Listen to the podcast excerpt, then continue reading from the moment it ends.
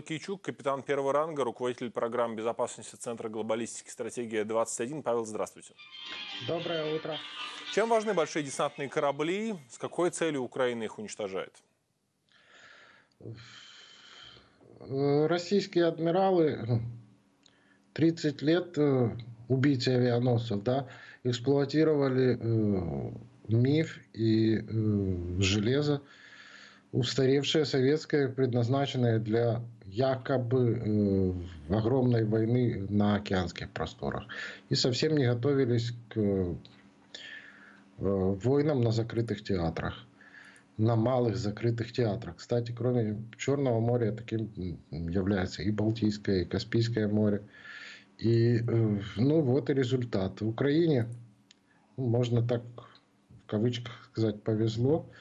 После 2014 года, когда россияне украли у нас большую часть флота, э, наши военачальники, и не только начальники, военные ученые, думали, какой флот строить. Было много дискуссий о том, это будет флот Большого моря или это будет москитный флот катеров, большого числа катеров, которые будут уничтожать противника. Ну, 22 год все смешал. И, ну, как видим, э,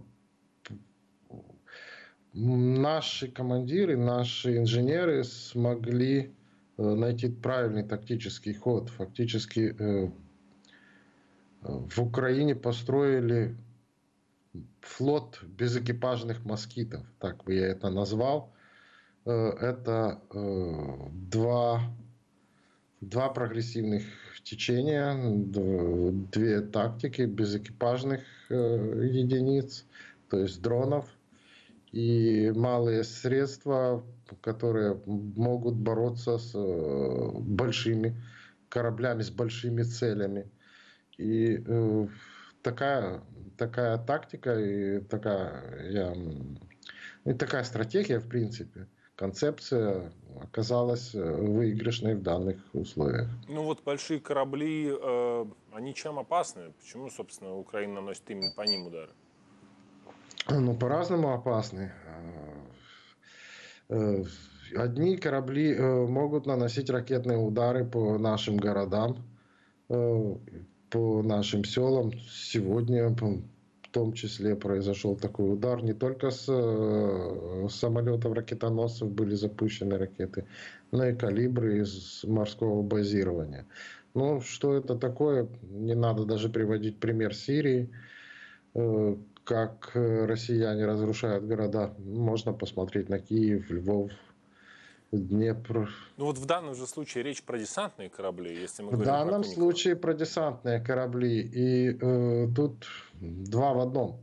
Первое, э, уничтожение десантных кораблей ставит окончательную жирную точку на возможности противника проведения морского десанта. Вот здесь мы и еще и морская пехота, которую положили те, которые воюют сейчас на юге и на востоке Украины, это уже не морские пехотинцы, это пехотинцы, они так только называются. Нет у них э, подготовленных кадров для высадки на плав. А второе, десантные корабли, это же это большие паромы. Это большие паромы, которые могут обеспечивать логистику. И э, перевез, перевозка э, наиболее важных грузов – особенно в условиях, когда э, Крымский мост стал целью, так образно говоря, целью номер один, э, движение по нему ограничено. Наиболее важные грузы, а это боеприпасы, э, в первую очередь осуществляется перевозка с территории России в наш Крым, оккупированный Крым, десантными кораблями.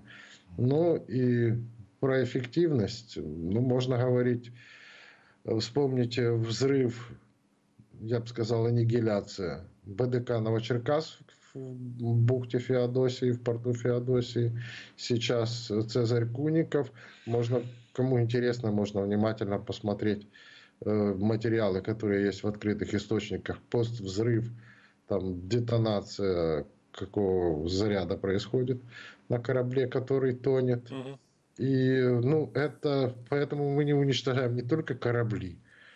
Этими ударами мы уничтожаем десятки, сотни тысяч, э, десятки тысяч тонн точно.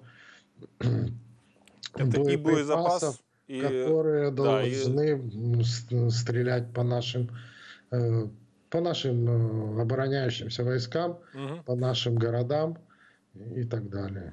Павел, я вас понял. Спасибо вам огромное. Павел Лакичук, капитан первого ранга, руководитель программы безопасности Центра глобалистики «Стратегия 21» в эфире настоящего времени.